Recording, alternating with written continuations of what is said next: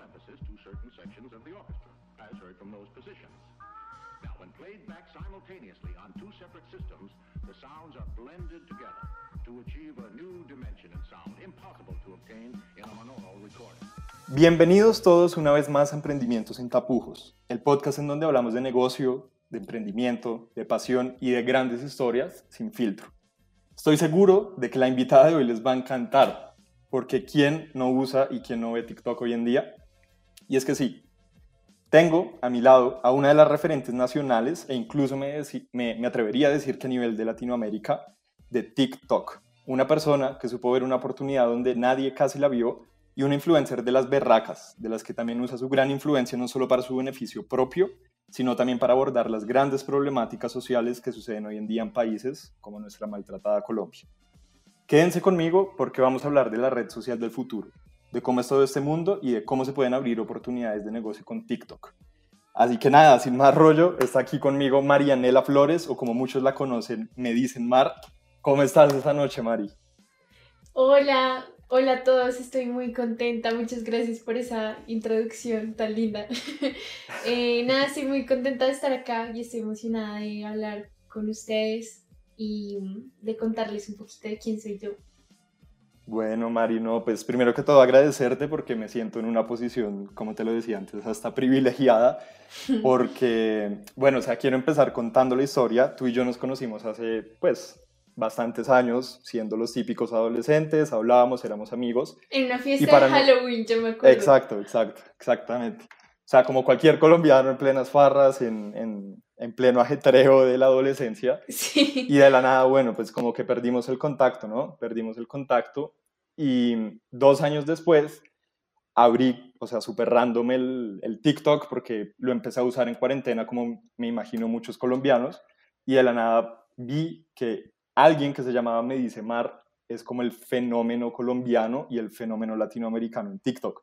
Cuéntame un poquito de cómo fue esa transición porque cuando lo vi quedé realmente impresionado, Mar. eh, pues nada, todo pasó muy rápido, la verdad.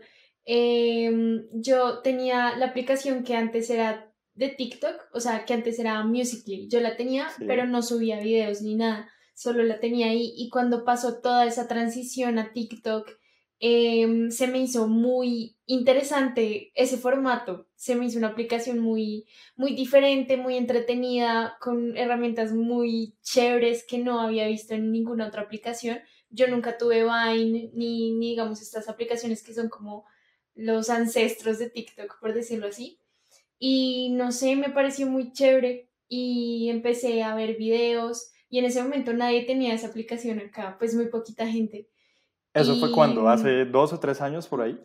Eso fue como hace dos años, si no estoy Sí. mal. Sí, como en el 2018. Y no sé, un día dije como, ay, pues nadie tiene esta aplicación, nadie me va a ver, pues grabemos videos. Aunque al principio me daba mucha pena y no los compartía, los dejaba en privado. Pero no sé, un día me dio por compartirlo público y ya. Y al principio nadie sabía, o sea, ni mi familia, ni mis amigos más cercanos, porque me daba mucha pena, no sé por qué. Hasta que Claro, ya y en, llegó en ese punto- momento no, e- en ese momento no era tan grande como lo era, eh, pues, Vine o como lo eran otras redes sociales. Obviamente, pues, no tenía, o sea, no le llegaba ni a los salones de Instagram y mucho menos a lo que es ahora TikTok, ¿cierto? Sí, total. Sí, en ese momento no, no era así como es ahora. Ya, y entonces, ¿cuándo fue ese boom que tú dijiste como, wow, o sea, de aquí puedo sacar oportunidades y algo está pasando muy distinto a cuando solo subía videos como para mí y para mis amigas? Eh, yo creo que fue la primera vez que me pidieron fotos. Yo me asusté porque, no sé, es muy, es muy extraño que una, que una persona, pues, común y corriente, de un momento a otro, no sé, personas se le acerquen a decir como que te conocen y cosas así. Pues eso fue muy raro para mí, pero yo dije como, wow, o sea, hay gente que me pone cuidado a lo que digo, a lo que subo, entonces ahí yo creo que desde ahí empecé a decir como, bueno, me lo puedo tomar más en serio. Sí, claro, Mar, porque, o sea, se podría decir que tú lo empezaste a hacer como muy amateur, de diversión, ¿no? Pero Sí. cuando ya ves que te están empezando a pedir fotos, como tú dices, que obviamente pues son muy pocas personas las que pueden decir eso. Eh, ¿Qué sentiste al saber que te estaban, o sea, que estabas teniendo una visibilidad de miles y miles de personas? Em, al principio un poco de miedo y de pena, mucha pena. Digamos, no sé, gente de mi universidad me decía como, ay, te vi en TikTok, pero había gente que no lo hacía como de, ay, te vi, qué chévere, te admiro, sino como de, uy, qué oso. Y no faltaban comentarios así que obviamente me hacían sentir pena, mm, pero después cuando vi, mm, no sé, tanto cariño de gente que ni siquiera me conoce, incluso más de gente que ya me conocía, eh, dije como que qué bonito, o sea, qué lindo. Y, mm, y nada, desde ahí dije como, pues si más personas me están viendo, pues tengo una carga, no sé, una responsabilidad. Una responsabilidad. Sí. sí. Sí, sí, Y mira, quiero hacer énfasis en eso, Mar, porque muchos de los invitados que yo he traído aquí me cuentan ese sentimiento como de un miedo en un principio, ¿cierto? Sobre todo porque estamos en un entorno en el que pues la gente no está acostumbrada a ver a gente subir su historia, a gente pues como tener, tener la berraquera de salir adelante y, y, luchar por, por, lo que verdaderamente quieren sin pena, ¿no? Sí. Entonces, muchas personas me han contado que las más grandes experiencias de su vida, o sea, sus negocios, eh, en cada campo en el que son exitosos, han salido una vez, salen como de su zona de confort y se atreven a eso, ¿no? Como a, a hacer lo que aman sin importar lo que los demás digan. ¿Tú crees que si te hubieras dejado convencer de lo que tus amigas o de, las, o, de lo que las personas en general decían, pues hubieras llegado al punto en el que estás ahorita? No, para nada. Siento que eso ha sido fundamental, quitarme la pena y tenerme confianza a mí misma, porque hubiera sido muy fácil para mí al principio los, primeros comentarios que me hacían personas de, no sé, de mi universidad, como, ay, te vi, como burlándose, eso me hubiera podido frenar y decir como, uy, sí, que oso yo, que estoy haciendo, y ya, no volver a subir videos nunca más. Pero, no sé, como que me di cuenta que, pues al fin y al cabo, uno no puede vivir una vida que no es de uno, si se la pasa complaciendo a los demás todo el tiempo. Entonces dije como, ¿por qué, ¿por qué lo voy a dejar de hacer si me divierto, me hace feliz y hay gente que le gusta? Entonces dije como, fue difícil, no, o sea, no es fácil, pero y ha sido un proceso, siento que poco a poco y más en cuarentena, siento que también se me ha quitado mucho la pena, digamos en Instagram también se me ha quitado la pena, porque al principio también me da mucha pena, pero no, uno tiene que vivir la vida de uno mismo, hacer lo que uno le haga feliz y ya siempre va a haber gente que le va a parecer bobo lo que sea lo que uno haga, pero uno no se tiene que dejar llevar por esos comentarios. Wow, Mar, es, es, muy importante lo que dices. O sea, yo pienso que para cualquier emprendimiento de lo que sea, o sea, sea un artista, sea un empresario, sea pues un influencer, es súper importante como tener esa confianza de la que tú hablas, porque aparte de eso, cuando la gente te, te tira mierda, lo está haciendo desde el desconocimiento, ¿no? Generalmente se aprovechan de que pues uno apenas está empezando o de que pues no es lo más común del mundo porque TikTok no existía para el momento, pero tuviste la capacidad de seguir persistiendo y, y, de llegar eventualmente a donde estás hoy en día. Que para poner en contexto todas las personas, pues aquí la señorita tiene más de medio millón de seguidores en TikTok y más de 50 mil en Instagram. Eh, Cuéntame, Mari, ¿tú qué piensas de TikTok con respecto a Instagram? ¿Piensas que es la red social del futuro? Sí, total. Pues, ¿Por qué? O sea, los dueños de Instagram son muy inteligentes porque acabaron con Snapchat, con Facebook, o sea, Instagram ha arrasado todo. Pero siento que un plus muy grande que tiene TikTok es que tiene una comunidad, tienen personas que yo me pongo a analizar, no sé, en los comentarios de los videos, lo que ponen las personas. TikTok ya ha creado su propio lenguaje, sus propios chistes internos, sus propias cosas que siento que otras aplicaciones no lograron, como forjar comunidad, porque digamos, por ejemplo, en Instagram, en Instagram sí, todo el mundo tiene Instagram, uno sabe si se quiere enterar de chismes, lo que sea, de a dónde viajó tal persona que se puso que no, va a Instagram pero el lenguaje que conecta tanto a las personas por medio de TikTok siento que está siendo muy poderoso y no solo en Colombia, en el mundo. Entonces siento que mm, sí ha sido una manera muy especial de ver eh, esa aplicación. Siento que es muy distinta a las demás y sí siento que es la aplicación del futuro.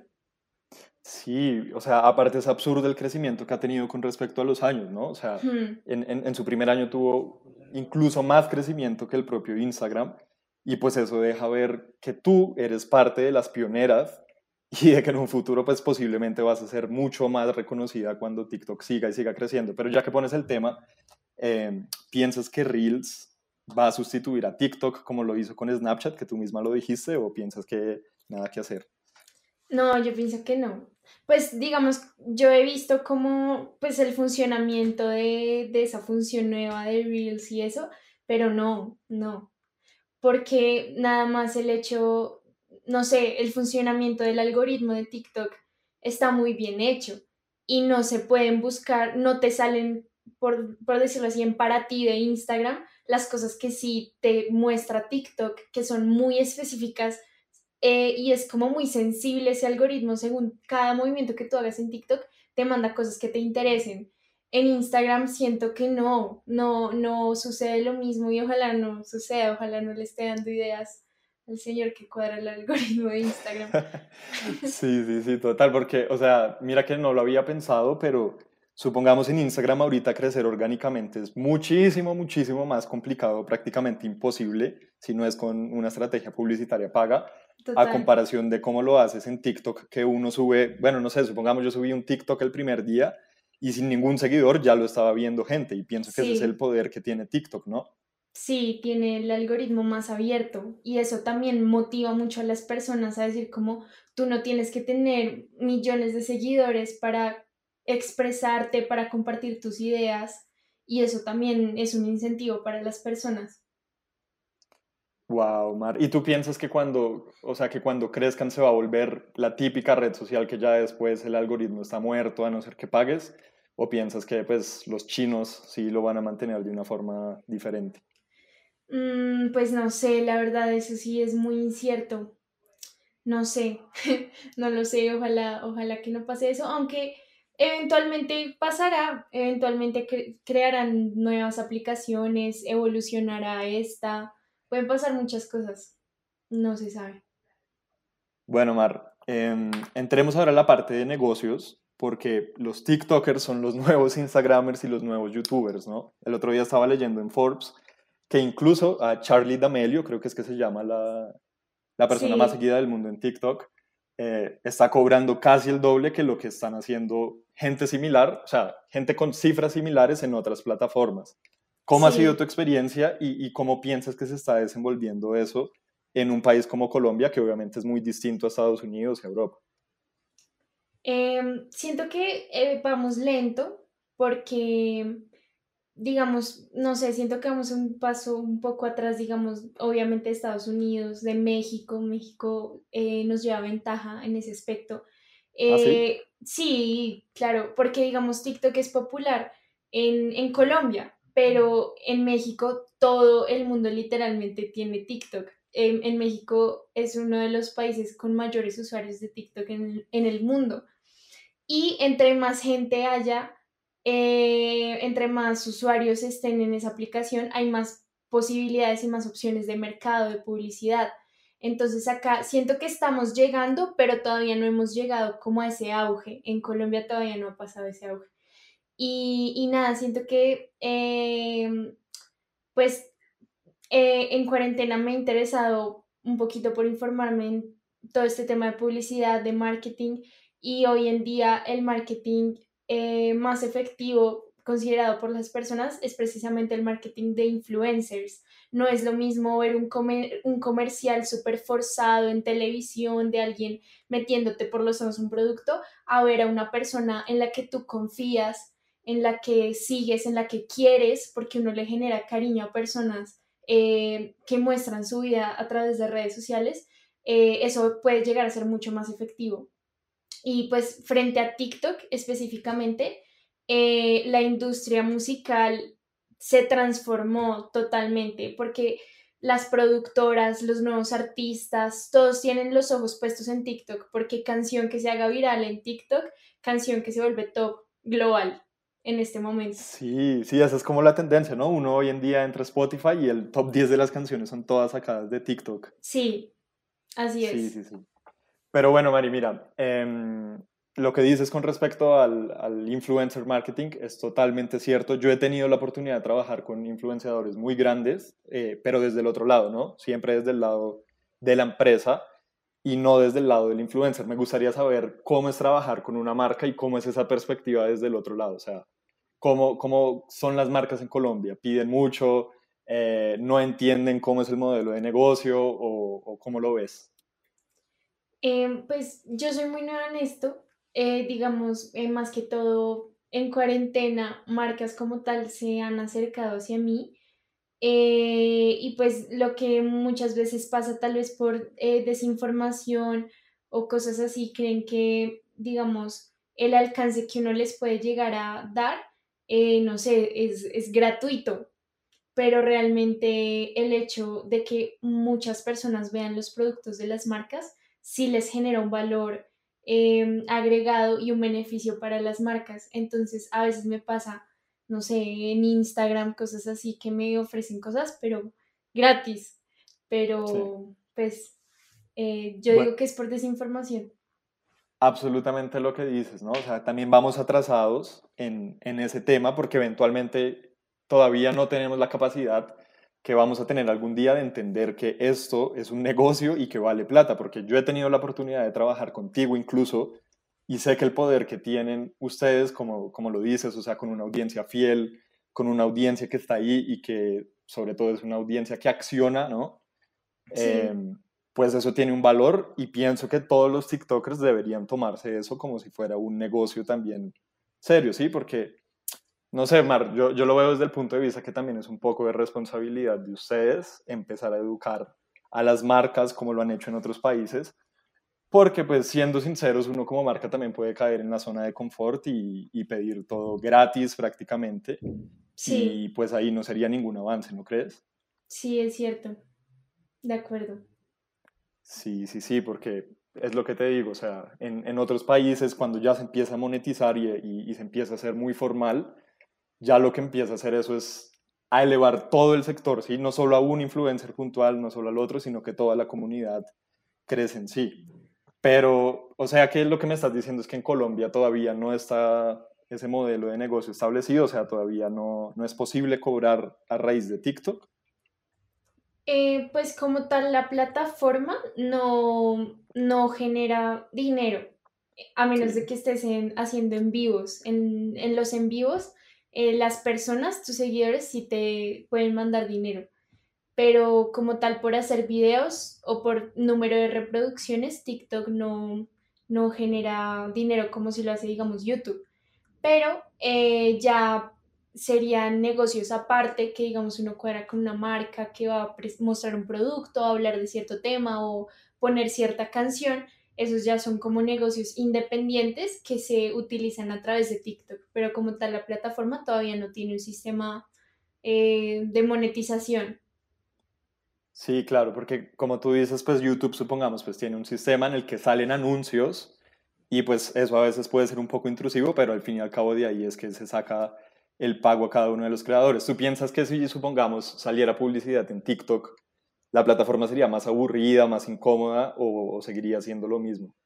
La verdad siento que sí generaría como un descontento. Sí. A mí no me gustaría, la verdad. Sí, como que se, interrumpiría, o sea, se interrumpiría ese, esa parte adictiva, ¿no? Porque no sé a ti, pero a mí me pasa que uno entra a TikTok a las 4 de la tarde y termina a las 7 y media sin darse cuenta exactamente de, de, de, cómo pasó todo ese tiempo, porque es video tras video tras video en un tiempo muy cortico. ¿Cuáles serían esas claves que tú le darías a la gente como para, para mantener la atención? Porque yo pienso que tú eres una especialista en eso, Mar, o sea, sabes perfectamente lo que estás haciendo y sabes cómo retener a tu audiencia, pues, entretenida. Gracias.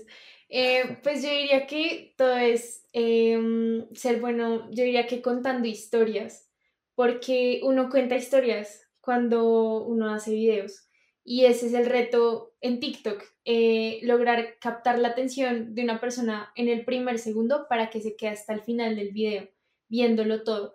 y estamos en una etapa en el mundo en el que la inmediatez es lo más, es lo que más le gusta a la gente. Digamos, hoy en día ya la gente no está tan dispuesta a sentarse 15, 20 minutos a verse un video en YouTube, sino que prefiere TikTok 15 segundos, máximo un minuto, porque es más rápido, más inmediato. Y pues el reto, como decía, era mm, saber, no sé, generar todo un ambiente para que desde el primer momento em, las personas sientan que lo que vas a decir les va a generar algún tipo de valor. Yo siempre trato de pensar mis videos de esa manera, o sea, ¿cómo, cómo puedo aportarle valor a mis seguidores que me ven por medio de un TikTok. Así, pues la gente crea que sea tonto o lo que sea, pero siempre trato como de, bueno, ¿qué les quiero decir? ¿Qué, qué, qué cosa van a saber o qué pensamiento van a cambiar o qué se van a quedar pensando después de ver mi video? Sí, y, por cierto, o sea, esperamos que este podcast de una hora también, pues, mantengamos a la audiencia entretenida, ¿no? Pero no mentiras, o sea, son, son formatos diferentes, obviamente, pero eso que dices es muy cierto, o sea, tú siempre procuras em, dar un valor y, por cierto, pues voy a aprovechar aquí para preguntarte, porque yo veo que tú siempre como que tienes una crítica social muy formada o sea, como que no es el típico video, simplemente, pues, o sea, también tienes videos bailando y, y haciendo lo que es la tendencia en TikTok en el día a día, pero también tienes muchísimos en los que subliminalmente sabes transmitir muy bien un, un mensaje, ya sea o social o político, sobre todo con lo que pasa aquí en Colombia. ¿Cómo es esa parte? Sí, eh, pues eh, como dijiste, a mí me gusta hacer de todo tipo de contenido porque igual yo inicié en TikTok porque me divierto y digamos hacer bailes, hacer videos, no sé, como de vestirme como ciertos personajes, son cosas que me hacen feliz y que a la gente también le gusta porque uno entra a TikTok también a entretenerse y a divertirse. Entonces por eso hago ese tipo de videos también. Y en los de las críticas, eh, pues yo siempre he sido una persona que, mm, no sé, me, me, me gustan hablar de esos temas de política, de temas sociales. Eh, siempre he tenido esa sensación en mí y siento que yo siempre he tratado de ser muy yo en, en mis redes sociales. Y si soy muy yo, es imposible que no se me salga esa parte de hablar de esos temas así porque no puedo no mostrarlo, porque no puedo, o sea, es, físicamente imposible para mí no hablar a veces de esos temas. Está en tu mm, esencia. Sí. A veces, eh, digamos, como tú dices, trato de mandarlo subliminalmente porque siento que así puede llegarle más, digamos, a las personas jóvenes. Le puede llegar mucho más de esa manera que, digamos, si yo me siento a explicarles algo. A veces sí, mm, como que digo, como no me importa, o sea, tengo que sacarlo de mí y digo las cosas como, o sea, sin filtro, o sea, como las pienso. Pero otras veces sí digo como, bueno, ¿cómo le puedo llegar a las personas de una manera, no sé, chistosa o subliminal, como tú lo dices? Totalmente, María, eso me parece demasiado inteligente lo que haces porque, o sea, tú eres consciente de que la gente joven, y todos lo sabemos, pues ya no ven televisión.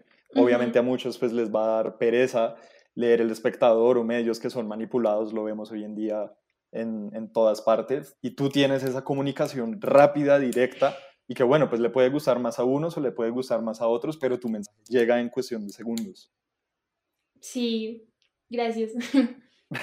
Por cierto, o sea, ya que estamos aquí y eres sin tapujo y, y, tú dices que eso también hace parte de tu personalidad, aprovechemos para decir, pues, no sé, ¿qué piensas tú con respecto a la situación que estamos viviendo en Colombia, en un país que pues socialmente estamos cada vez peor, ¿no? Hoy, hoy vimos un acontecimiento muy triste que, que te quería preguntar porque vi que estás haciendo también como la difusión y, y, estás ampliando esa voz acerca de lo que pasó hoy con la policía. ¿Qué piensas al respecto del tema, Mar?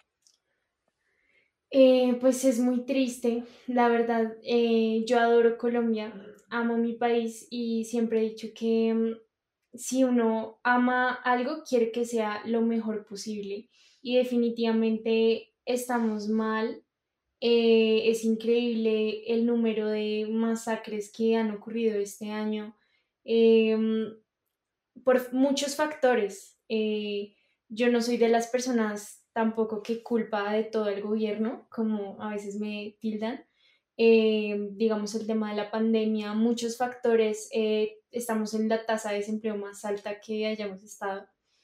Y no, es, es bastante triste, pero eh, tenemos que hacer algo y tenemos que poner nuestra voz en todas estas situaciones. No sirve de nada ignorarlas o decir como, ah, pero también tenemos estas cosas positivas, no nos enfoquemos en lo malo.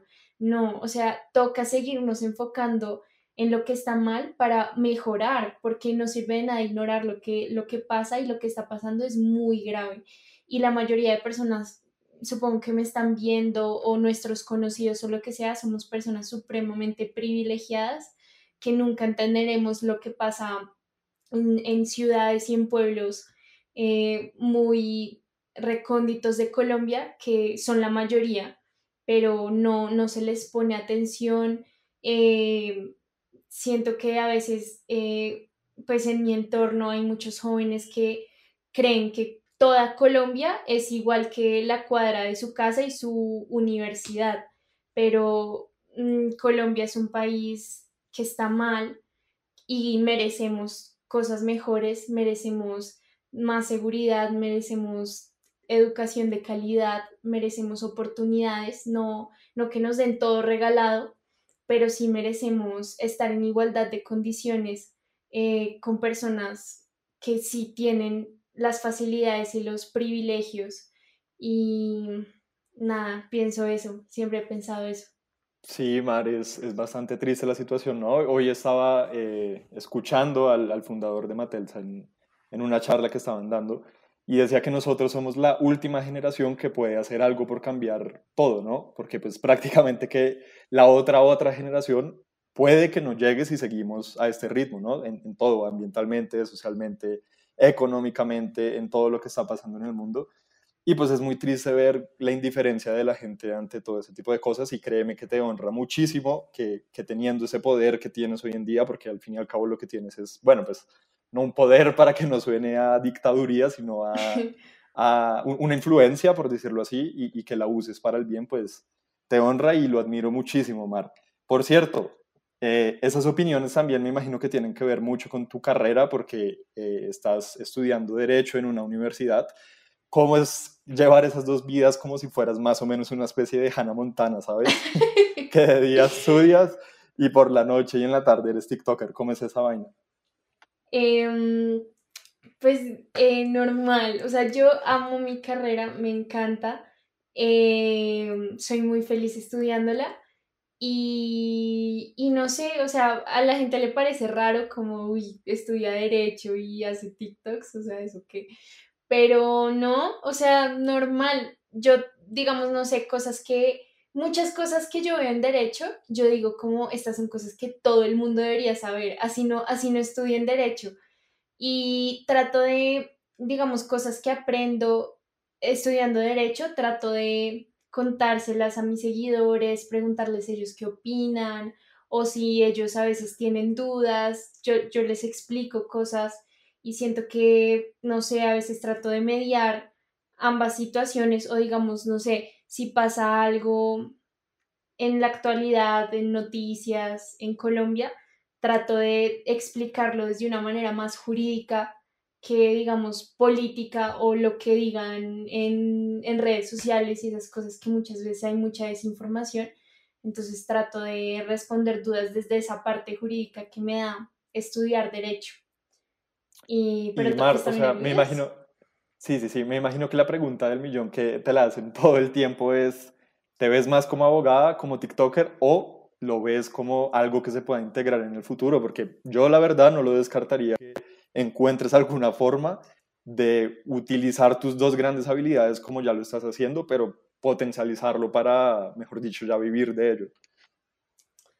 Em, sí, tienes razón, todo el mundo me pregunta eso. Sí. Em, pero la verdad, en este momento eh, no sé, no lo sé, pero solo sé que soy feliz estudiando derecho, me quiero graduar de mi carrera y mis pasiones, mi vocación, lo que me encanta hacer, está muy relacionado con el derecho, pero también soy muy feliz compartiendo mis experiencias, dando mis opiniones, eh, entreteniendo a las personas, eso también me hace muy feliz recibir cariño de gente que no conozco y sentir que, no sé, estoy ayudando a alguien de alguna manera o sacándole una sonrisa, eso me llena mucho también el corazón. Entonces, pues apenas voy en la mitad de mi carrera, eh, pues veré qué pasa. Eh, estoy aprovechando oportunidades que me están surgiendo y, y, nada, ver qué pasa, pero siento que eventualmente eh, no, no siento que sea como un o todo o nada, sino que yo sí quisiera encontrar la manera de ver qué puedo hacer con ambas cosas. Buenísimo, Mari, porque aparte pues me encanta que lo veas de esa forma, como no, no tener presiones y, y, no forzarlo, porque pues eso es lo que te va a hacer perdurar en el tiempo, ¿no? Y más que pues ya, ya conoces que ahorita tienes más oportunidades que cualquier persona que esté estudiando en tu carrera, porque pues las cosas también son así. Y no es que te hayan regalado esas oportunidades, sino que tú misma eh, pues te las has sabido hacer, ¿no? La cosa es que, bueno, yo te iba a preguntar, cuando uno hace un negocio o un proyecto o, o sigue sus sueños en general, obviamente hay gente que te va a dar feedback positivo, o gente que te va a seguir dando feedback negativo a medida de que vas creciendo, ¿no? Y es, es un hecho de que mientras más creces, pues llegas a más cantidad de personas y por ende, pues vas a tener como más haters y más gente a tu favor. ¿Cómo tratas ese tema de los haters? Eh, pues, digamos, a mí me critican, o sea, cuando me critican mucho, es, digamos, cuando hablo de temas muy controversiales. Y la verdad, los comentarios que me hacen la verdad, no, no me afectan, no me afectan para nada, porque me, me comentan cosas como, no sé, que soy mamerta o que soy guerrillera. Y son Los cosas... típicos radicales. Sí, son cosas tan absurdas que yo digo como, o sea, yo no soy guerrillera, o sea, yo lo tengo clarísimo y pues no me ofende que me lo digan porque simplemente es un comentario ignorante y ya. Eh, entonces, la verdad, obviamente, y, y es que la, la, mayoría de las críticas son así, o sea, como, no sé, como vacías, eh, o no sé, no, eh, eres fea, eres aburrida, cosas así, son cosas que yo digo como, la verdad, o sea, en serio, muy poco me afectan, porque también he construido esa, como esa confianza de saber quién soy yo y de saber que desde que yo no le haga mal a nadie, eh, pues no pasa nada, o sea, entonces... Pero, pero que... sinceramente, Mario, o sea, empezaste con esa confianza porque, no. o, o, sea, obviamente tú ya sabes manejar eso porque ya has sí, vivido muchas experiencias, sí. ya sabes que tienes un éxito garantizado y ya sabes manejar muchísimo eso, pero al principio no te daba duro que un desconocido cualquiera se metiera contigo o con tu familia o con tu físico, que tampoco tiene ningún tipo de sentido todo lo que dicen, ¿no? Pero así uno sepa que no es cierto eso, ¿no, no te afectaba de vez en cuando? Sí, total, total. Y si, digamos, me llega un comentario muy ofensivo, o sea, el primer instinto, claro que es sentirme mal, o sea, incluso hoy en día. Pero yo hago el ejercicio de, de decirme a mí misma como no debes sentirte mal. Pero claro que sí, o sea, obvio si uno dice como, genera mucha impotencia decir como, pero que no le estoy haciendo daño a nadie y aún así hay personas que me dicen eso, claro que duele. Y el tema de la confianza es algo que también he construido totalmente desde que estoy en todo este mundo pues de, de las redes sociales y eso. Eh, siento que al principio no sabía muy bien quién era yo, siento que me descubierto mucho a mí misma, qué me gusta, qué me hace feliz, qué tipo de personas quiero tener a mi alrededor o qué no. Eh, y ha sido muy, muy enriquecedor para mí, porque cuando uno está solo frente a una cámara, digamos, a mí me pasa, o sea, si yo estoy sola, siento que soy yo y, y ya, o sea, como que no pienso tanto, pero no sé, Mm, antes me pasaba mucho si estoy, no sé, en la universidad con mis compañeros, como que, no sé, uno está preocupado de, ay, no, ¿qué pensarán de mí si hago esto, si esto? Con las Claro, y me imagino que tú vas caminando, me imagino que tú vas caminando, Mar, y te empiezan a, no sé, el típico susurro, así que tú puedes estar estresada, y, y no porque sea algo negativo o algo positivo, sino porque pues ya generas un impacto dentro de las personas y también aprendiste a manejar eso, ¿no? Sí, y a veces uno, uno como que se adapta un poquito al entorno social como para encajar. Y obviamente, o sea, yo me sentí así por mucho tiempo, pero como que hacer videos y eso y descubrir que hay gente fuera de mi círculo social que me en serio me quiere muchísimo tal y como soy y que no tengo que aparentar nada ni fingir nada, me trae mucha seguridad y me ha traído mucha confianza en mí. Eso es cierto, Mar, y, pues, o sea, vivimos en una sociedad en que, como tú dices, vivimos de apariencias, ¿no? O sea, la gente también, no sé, supongamos es emprendedor y prefiere ir a gastarse las utilidades que se ha guerreado en años por ir a complacer a los demás para demostrarle algo que realmente no son, ¿cierto? Yo, pues, sinceramente, también tengo la filosofía que tú tienes, que es ser yo mismo, y obviamente, pues, eso puede despertar malestar en mucha gente, pero también, pues, eh, la gente que vas a tener cerca y con la que te rodeas son los que te van a impulsar y, eso no debería pasar eh, más allá de eso, porque hay mucha gente que sí se deja tumbar por, por las críticas y por aparentar, como tú dices. Que por cierto, ¿cómo haces tú para tener los pies en la tierra sabiendo que ya tú sí puedes decir que eres una influencer grande y de las grandes, grandes, sabiendo que hay mucha gente que como que empiezan a ver un crecimiento y así no tengan grandes cifras? O sea, conozco gente de, no sé, 20 mil o 30 mil, que también está perfecto, todo es un proceso, pero que ya se creen, mejor dicho, la última Coca-Cola del desierto, que nadie tiene el derecho de hacer eso si tengan millones de seguidores, pero ¿cómo haces tú para ya pues, tener cierto éxito y mantenerte firme en lo que tú eres?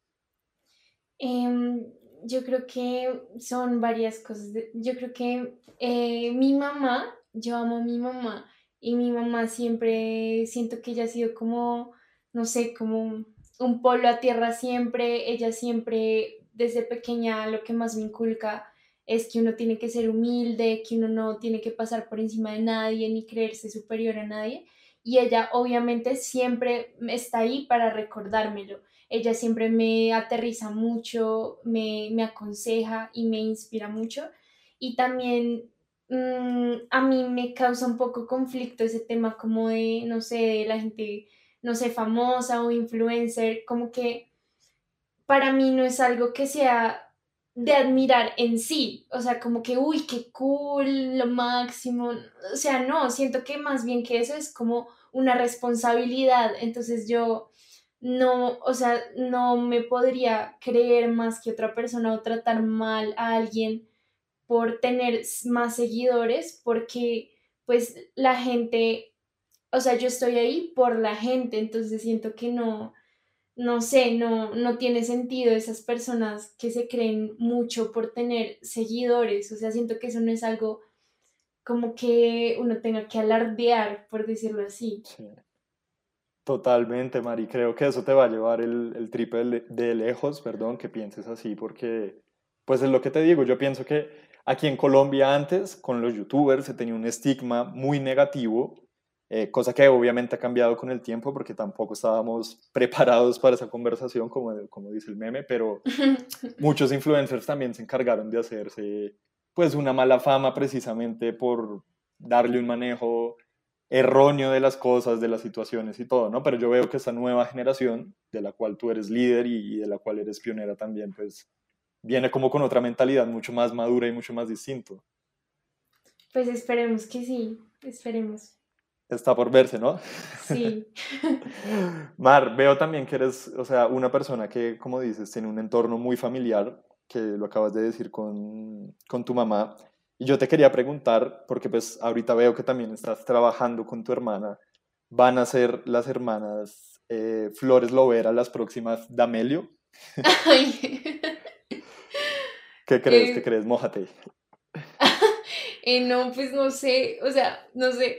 Eh, pues a mi hermana le gusta también hacer videos de vez en cuando, pero pues ella, ella es diseñadora y ella es eh, una artista, ella tiene eh, su trabajo, sus cosas, sus proyectos, su emprendimiento, em, y eso es lo que ella le, le apasiona, la, la, mueve por dentro.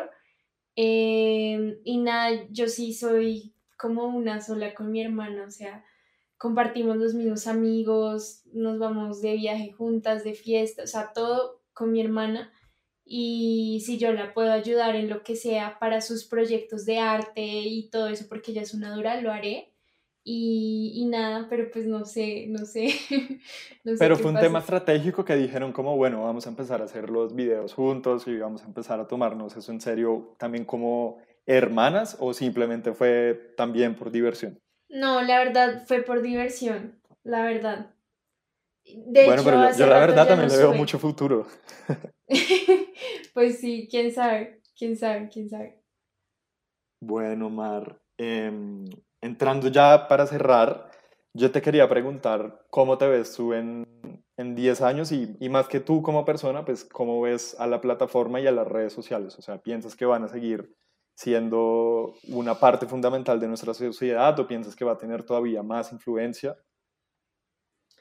Em, uy, en 10 años.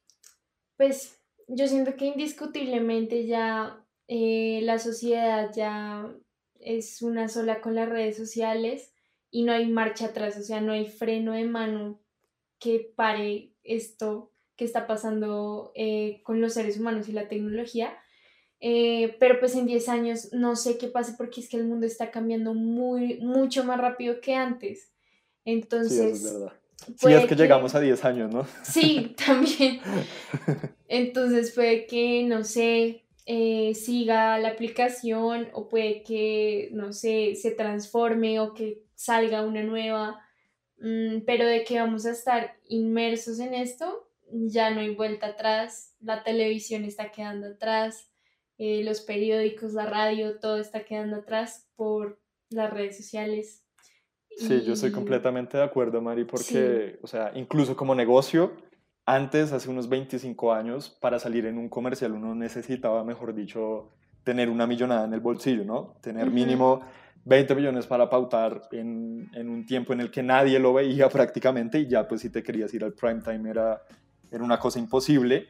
Y hoy en día pues tenemos a la mano las redes sociales, es lo que todo el mundo está viendo, es lo que todo el mundo está comentando, es lo que todo el mundo está hablando y fuera de eso tenemos la oportunidad de pautar, ya sea con, con los sistemas y los algoritmos como Facebook Ads, Instagram Ads, que pues aquí mucha gente sabe de lo que se trata esto, o sí. con ustedes los influencers que también son el futuro, porque como tú dices, la gente empatiza, ¿no? ¿Crees que esa es la clave como del influencer marketing, como empatizar con, con las personas y, cuidar a su audiencia? Sí, total. Em, ser muy, sí, ser muy honesto, eh, porque la confianza de parte de, de los seguidores y de los consumidores hacia la persona, hacia el influencer que está ofreciendo algún producto debe ser fundamental, o sea, eso es lo más importante, porque un consumidor no, no va a comprar un producto que ofrece una persona, no sé, que le cae mal o que ha mentido o que ha engañado o algo así. Entonces sí es fundamental generar ese sentimiento de que las personas se puedan sentir identificadas con lo que es uno. Wow, Mario, o sea, de verdad que estás dejando aquí tremendas joyas y, y muchísima información muy valiosa y que de verdad, pues yo pienso que como es un mundo tan nuevo, muchas personas no sabemos de la magnitud de lo que estábamos hablando y por supuesto que va a seguir siendo un fenómeno mundial impresionante. Yo te quería preguntar también, eh, como persona, Mar, ¿tú te consideras alguien, no sé, perseverante, resiliente? Porque sea divertido no sea divertido, pues grabar un TikTok semanal o diario, bueno, no sé cómo lo tengas, eh, también es difícil. ¿Cómo, ¿Cómo manejas tú esto? O sea, ¿te lo estás tomando ya como un trabajo o simplemente cuando, cuando te da la gana, por decirlo así, subir el video? Em, pues me lo estoy tomando más en serio, porque, porque sé que puedo lograr cosas. Em, pero también yo no puedo, o sea, siento que soy un poco, no sé, como bohemia en el sentido de que yo no puedo hacer algo que no quiero. O sea, si un día me paro y, y en serio no quiero porque no quiero y punto, pues no lo hago y punto. Pero también me, estoy exigiendo más a mí misma porque, porque sí, o sea, a- o sea, yo a veces tengo un conflicto con mi ser porque a veces em, soy una persona que dice como si yo voy a vivir la vida, voy a hacer lo que yo quiero.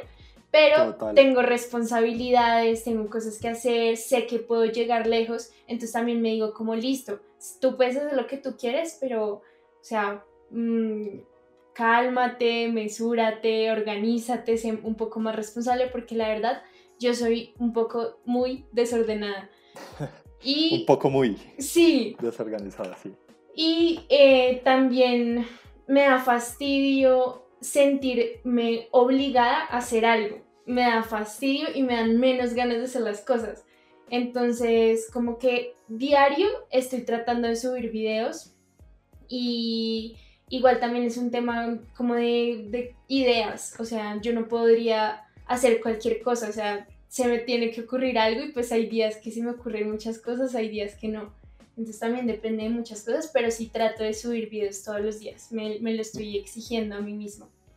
Mira que me siento muy identificado con eso que dices porque pues personas como tú, como muchísimas de las que nos están escuchando, incluso como yo, somos personas que sentimos que estamos jugando, ¿no? O sea, como si nos estuviéramos divirtiendo y aparte de eso, pues estamos empezando a vivir o a construir cierto camino para el futuro haciendo lo que a uno le gusta y eso yo pienso que es invaluable más allá que un super salario una super empresa o, o, lo que sea, que sería como el camino fácil, entre comillas, que tampoco es que sea muy fácil que digamos, pero no sé, a mí, a mí también me satisface mucho sentir que estoy haciendo lo que me gusta y, y, no sé si a ti te pasa lo mismo, pero como que uno siente que uno puede estar horas y horas y horas maquinando, pensando, eh, creando, Em, y haciendo todo lo del trabajo de uno porque uno sienta como si estuviera jugando realmente, ¿no te pasa? Sí, total. Y así quiero vivir mi vida, la verdad.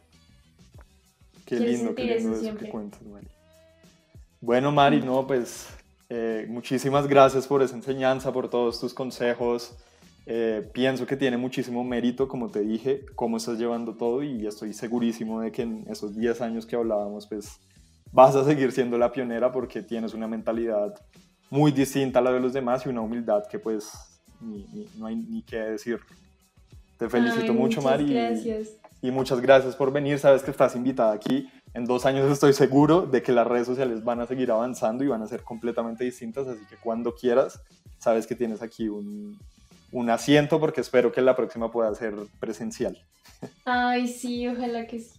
Y yo también te quiero felicitar a ti porque tú eres un duro. O sea, desde, desde que te conozco, tú siempre has tenido como, no sé, como esa, ese sentido de emprender, de hacer algo, de crear. Y, o sea, siempre, siempre te recuerdo así y eso es de admirar, la verdad también. Desde muy chiquitos. Qué bueno, qué bueno. Sí. Bueno, pues esa es la idea también para toda la audiencia, o sea, construyan relaciones, sean felices, hagan lo que les gustan y es, o sea, los dos podríamos decir que así se vive muchísimo más feliz. ¿Estás de acuerdo, Mar? De Para acuerdo, cerrar. De acuerdo. bueno, nada, Mar, pues muchísimas gracias a todos. Ya saben que lo pueden escuchar en Spotify, eh, si lo están viendo en YouTube. Y adicionalmente, pues en, en, Apple Podcast y prácticamente en todas las plataformas que ya ahorita pues les voy a dejar por aquí todos los links. Te mando un fuerte beso, Mar, y, y espero que nos veamos muy pronto. Ay, lo mismo. Bueno, chao, chao. Chao, que estén bien.